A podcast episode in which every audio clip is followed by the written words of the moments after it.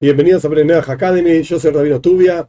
Vamos a cerrar con el concepto de las bendiciones con un asunto más al respecto de bendiciones por eventos. Pero ahora no son eventos que le ocurren a una persona individualmente o grupalmente, como vimos en la clase pasada, sino que son bendiciones de alabanza por eventos que ocurren en el mundo.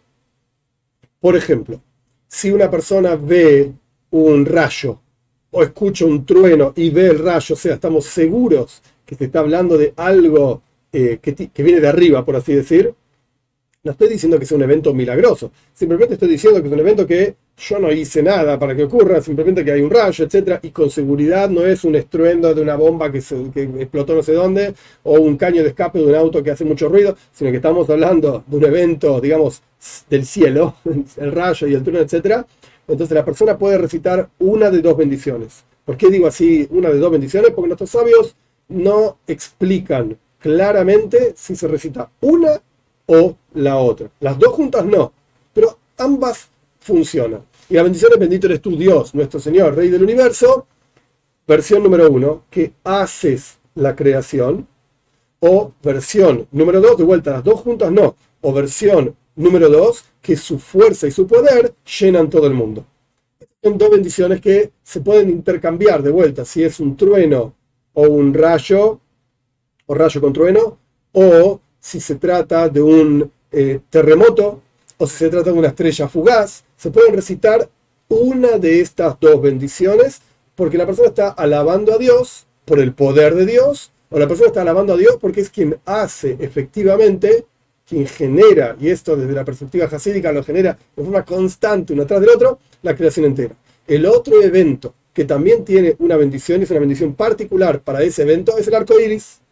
El arco iris sabemos que Dios lo puso como señal del pacto entre Dios y el ser humano de que nunca más va a traer un diluvio que destruya toda la humanidad. Subrayo esta idea de destruir toda la humanidad porque se refiere justamente a un diluvio global. Pero diluvios, entre comillas, tsunamis, como se llaman hoy en día, particulares en diferentes lugares de la Tierra, Dios no juró que no iba a traer, como vemos en la práctica, que lamentablemente ocurren y que Dios nos salve de estas cosas. Pero sea como fuere, la bendición específica cuando uno ve el arco iris, y entre paréntesis, si uno ve el arco iris, significa que Dios estuvo a esto, chiquitito, poquito, de acabar y destruir con todo el mundo por las acciones negativas del ser humano.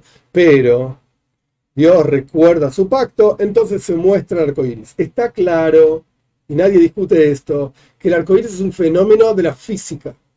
Porque la luz que es reflejada a través de las gotitas de agua se descompone en diferentes colores. Esto está claro, nadie está discutiendo esto. El arco iris no es un evento milagroso, sino que, y esto entre paréntesis, nuestros sabios lo explican así, el comentario de Nachmanides, Rab ben Nachman, vivió en España año 1250, 1260, etc., explica esto claramente Ramban dice, Ramban con N de nada, al final, que el arcoíris ya existía. Y el arcoíris es un fenómeno de la física. Pero Dios elige ese fenómeno como señal del pacto entre el hombre y Dios. No es que se crea y aparece ese fenómeno de repente, porque es un fenómeno natural. Pero lo que representa ese fenómeno natural es el pacto, la señal del pacto entre Dios y la humanidad de no destruir la antena. Entonces, ¿cuál es la bendición? Es una bendición muy particular. Uno no debería observar constantemente el arco iris porque de vuelta representa algo relativamente negativo, que Dios estuvo a punto de destruir el mundo y recordó su pacto. Pero la bendición es la siguiente. Bendito eres tú, Dios, nuestro Señor, Rey del universo, que recuerdas el pacto y eres fiel a tu pacto o su pacto y cuidas y sostienes, digamos, mantienes tu palabra. Estas bendiciones, como ya dije antes, también están en la aplicación y con esto cerramos todo el asunto de las bendiciones de alabanza a Dios por diferentes eventos que ocurren en la naturaleza. Hay muchísimas más leyes al respecto de bendiciones, pero si uno tuviese que hacer charlas cortas sobre bendiciones, podríamos estar todo el año solamente hablando de bendiciones, no es el objetivo. Si una persona tiene preguntas en particular, por supuesto que las puede dejar en los comentarios y Dios mediante serán respondidas en su debido momento.